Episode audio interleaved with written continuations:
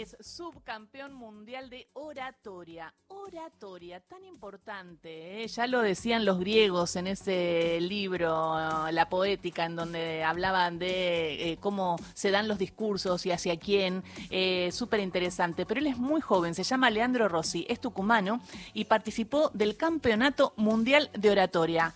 Y salimos segundo, Leandro Rossi, impresionante. Felicitaciones, campeón, ¿cómo va? ¿Cómo está? Muchas gracias, todo muy bien por acá. Leandro, ¿cuántos años tenés? 22 años. 22. ¿Y cómo te empezó a interesar la oratoria? Bueno, mira, yo participo del Campeonato Mundial de Oratoria hace ya bastante tiempo. Participé tanto en 2021 como en 2022. Llegué a instancias semifinales en todas las ocasiones, pero esta fue la primera vez que logré estar entre los cuatro mejores y es por esa razón que viajé a Madrid la semana pasada para representar a Argentina en la final. ¡Ay, qué nervios! Bueno, y aparte el tema que elegiste, que es tan importante desde nuestro punto de vista, eh, a 40 años de la democracia, eh, elegiste derribar argumentos negacionistas que lleva adelante Javier Milei, uno de los candidatos a, a, presidente. ¿Nos contás un poquito cómo estructuraste el discurso y por qué este discurso, esta oratoria?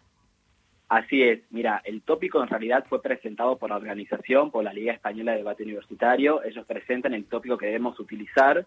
El de este año era fake news e inteligencia artificial y estas nuevas formas de comunicar a través de redes sociales. Entonces me parecía muy importante, en vista de los 40 años de democracia y en vista también de este proceso electoral que estamos atravesando, contar un poquito cómo estamos viviendo esa realidad aquí en Argentina, cómo los bots en Twitter pueden llegar a perjudicar gravemente la vida democrática y por sobre todas las cosas, cómo estos discursos negacionistas se siguen expandiendo a través de las redes sociales y qué podemos hacer para frenarlo, obviamente. Qué interesante porque aparte argumentaste eh, y qué características tuvo tu discurso o, o en qué o en qué lo, basaste para pelear y, y, llegar, viste, a ser campeón, porque estás entre los dos primeros mejores oradores del mundo. Mira, para mí lo más importante no fue tan solo exponer a un candidato que, como mencionaba, era abiertamente negacionista y ver también cómo expandía su discurso a través de las redes sociales y de las fake news, sino que además también dar eh, una muestra de esperanza y ver cómo la inteligencia artificial también puede ser utilizado como algo positivo. Y en ese sentido, al final del discurso lo cierro mostrando el laburo de abuelas de Plaza de Mayo en la reconfiguración de los rostros de los posibles nietos con inteligencia artificial. Entonces wow. intenté mostrar esta mecánica como todo tiene su lado positivo y su lado negativo y creo que al final salió muy bien porque es el discurso con el que gané la semifinal. Depende de cómo se use, ¿no? Digo, yo siempre digo la televisión, que yo trabajo mucho en la tele, y dicen la caja boba, la caja boba. Bueno, yo siempre digo, la televisión de caja boba no tiene nada, depende de cómo se use, puede mover un montón eh, a las sociedades y, y, eso es, y hay que saber usarla, ¿no? Digo, y usarla para construir valores. En ese sentido es súper interesante. Y mi ley tiene una característica para mí que es muy sofista, ¿viste? Y hablamos del de sofismo, que es que dice algo, pero en realidad está diciendo otra cosa, pero argumenta cualquier cosa para que parezca verdad. Un poco la posverdad. Mira, yo creo que en la actualidad estamos atravesando un proceso electoral que poco tiene que ver con el tecnicismo que usa el candidato. Vos viste que él habla muy rápido, con palabras bastante complicadas y que al final del día termina no diciendo nada, pero bueno, el discurso de alguna forma llega a la sociedad porque tiene una carga emocional muy alta. Entonces acá lo que estamos viendo es que no interesa mucho la retórica o la oratoria como una cuestión técnica o como una disciplina, sino más bien qué candidato logra efectivizar una carga emocional más alta en el electorado y bueno, será quien finalmente se lleva la mayor cantidad de votos. Leandro, eh, buen día y felicitaciones, primero que nada. Te quería preguntar varias cosas. Primero, ¿en qué consiste, cómo es la mecánica, la especialidad tuya, esta, la especialidad en oratoria? Y si vos antes escribís lo que vas a decir? Mira, eh, es muy buena esta pregunta porque hay que tener en cuenta que para que la gente tenga una noción de cómo es la final y la semifinal, es muy similar a lo que fue el debate presidencial de hace unos días. Es un debate uno a uno con el participante que representa al otro país. En mi caso me tocó eh, en la primera ronda en la semifinal con el italiano y en la final con el español. Y básicamente uno puede llegar a tener cierta noción sobre lo que va a decir pero no sabe si le va a tocar representar un discurso positivo o negativo. Entonces, antes de ingresar a la semifinal, minutos, minutos antes, sortean la posición y tenés que preparar el discurso en ese momento. O sea que no tenés más de dos minutos para preparar el discurso, que tiene que tener un máximo de cinco minutos en el inicio y máximo de un tres minutos en el cierre. Entonces es una actividad bastante compleja por la poca cantidad de tiempo que tenés para preparar un discurso de tanta categoría, ¿no? Mm. Ahora, digo, estudias Derecho, eh, sos un especialista en oratoria. Digo, me parece que hay un futuro político, ¿no?, en tu vida. Mira, la verdad que siempre estuve eh, muy allegado a lo que es la política. Milito activamente tanto en Tucumán como en Buenos Aires. Soy militante kirchnerista y obviamente también por los derechos de la comunidad LGBT. Entonces siempre estuve muy cercano, no tan solo a la política, sino a este tipo de actividades que me permiten continuar profundizando y divulgando mis ideas, tanto en un ámbito nacional como en este caso que es internacional.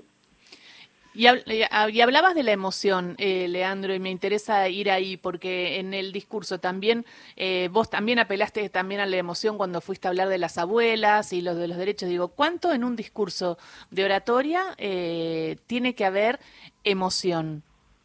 Bueno, yo creo que ese fue un gran riesgo que tomé ten en cuenta que todo el resto de los participantes utilizaron discursos que eran meramente técnicos, que se encargaban solamente de comunicar sobre las ventajas y las desventajas de la inteligencia artificial y las fake news, y fue el único que tomó la decisión de utilizar un tema que es netamente político, pero yo creo que era necesario y sentía que era un deber cívico que tenía, no tan solo por los 40 años de democracia, sino por el momento que estamos atravesando, y creía que el laburo de Abuela de Plaza de Mayo era el mejor ejemplo que podía mostrar a nivel internacional, porque si quería exportar justamente una política de derechos humanos a Argentina, qué mejor que hacerlo de la mano de abuelas, y eso es algo de lo que estoy muy orgulloso.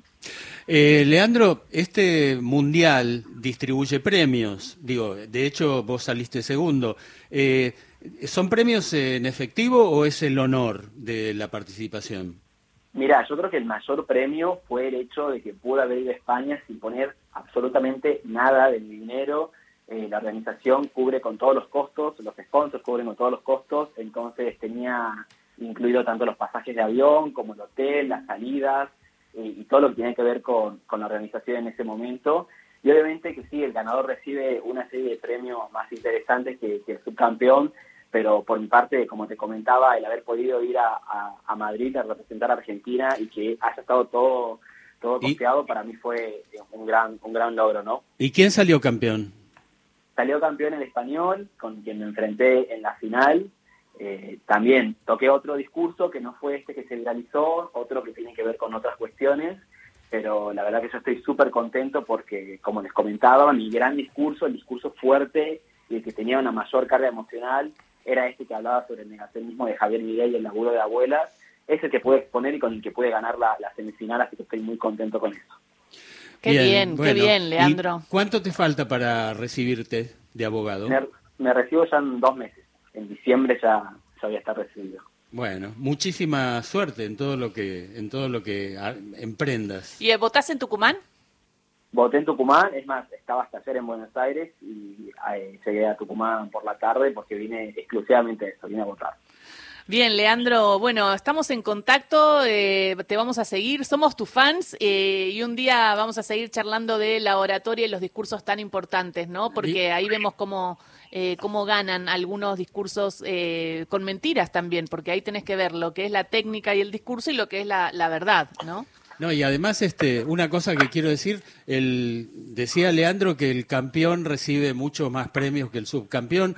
Pero bueno, esta nota en Ahí Vamos es un gran premio. Tal cual, bueno, muchísimas gracias por haberme invitado, la verdad que fue un lujo esta entrevista. Beso grande. Leandro Rossi, subcampeón mundial de oratoria, eh, fue a Madrid, compitió, habló de la fake y lo que significa el discurso negacionista por parte de, sector, de un sector político. También habló de lo que significa utilizar la inteligencia artificial con valores y derechos humanos, poniendo el ejemplo de las abuelas de Plaza de Mayo. Apeló la emoción, se la jugó a lo político también y terminó teniendo el segundo puesto. Eh, un orgullo argentino, otro más de todos los que vamos construyendo a lo largo y ancho del país en el mundo.